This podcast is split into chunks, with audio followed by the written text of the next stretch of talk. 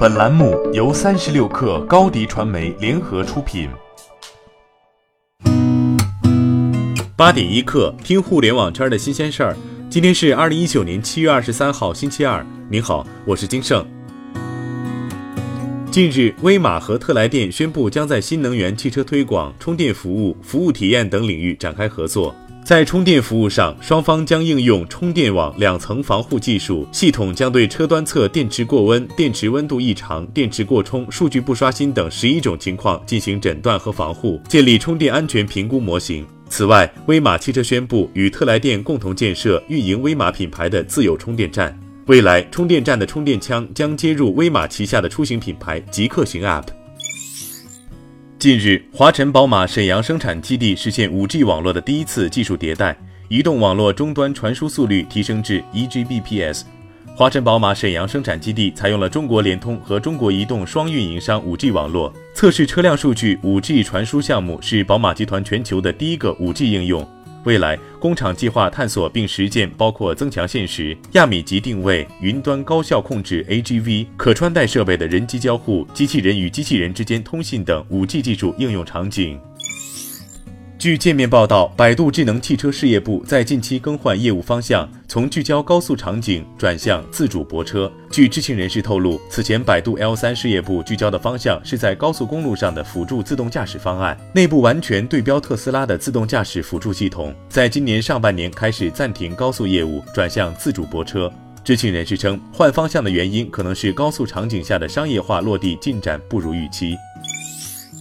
在奢侈品领域，京东不想只卖包包。三十六氪在北京市南三里屯路发现一家名为“京东奢户”的线下店开业，这是京东首家奢侈品服务体验中心，主要提供皮具清洗养护、珠宝养护定制、钟表维修保养、改衣服装定制及二手奢侈品的回收寄卖等服务。据店内负责人介绍，京东奢户计划在二零一九年下半年开出数十家店，这些店铺主要为直营模式，模式跑通后再考虑加盟。此外，京东奢户还将陆续自建工厂。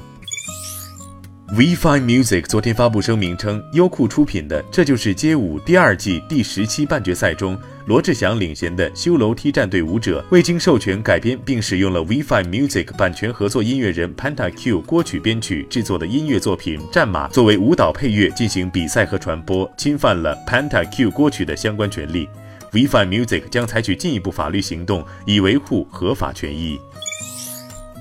快手内部孵化了欢脱等新社交产品。一位接近快手的人士评论：“快手在尝试各种可能性，想打造像头条一样的产品矩阵。欢脱主打年轻人脱单，更像是一种社交游戏。”一位内部人士称，欢脱目前 DAU 过万，是快手新产品中表现不错的。此外，快手还在孵化类似抖音的短视频产品，但不是此前对标抖音的快手概念版，以及正在孵化一款类似探探的新产品。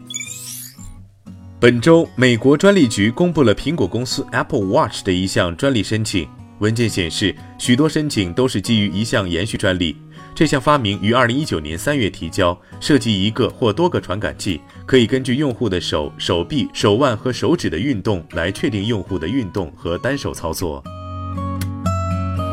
八点一刻，今日言论：国家卫生健康委规划司司长毛群安在发布会上说。鉴于电子烟具有不安全性，对青少年健康行为习惯的形成会存在影响，所以必须严格加强电子烟的监管。按照我们成立的控烟履约部际协调领导小组的工作安排，目前国家卫生健康委正在会同有关部门开展电子烟监管的研究，计划要通过立法的方式对电子烟进行监管。马云昨天在二零一九 APEC 工商领导人中国论坛上说。过去的贸易是按集装箱计算的，未来可能是按包裹计算的。过去的贸易是 B to C，未来的贸易可能是 C to B。过去是中国制造、美国制造，未来可能是互联网制造。过去的贸易是石油驱动，未来的贸易可能是数据驱动。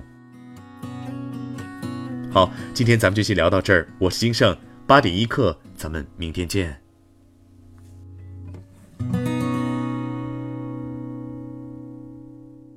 欢迎加入三十六氪官方社群，添加微信 baby 三十六氪 b a b y 三六 k r，获取独家商业资讯，听大咖讲风口，聊创业，和上万课友一起交流学习。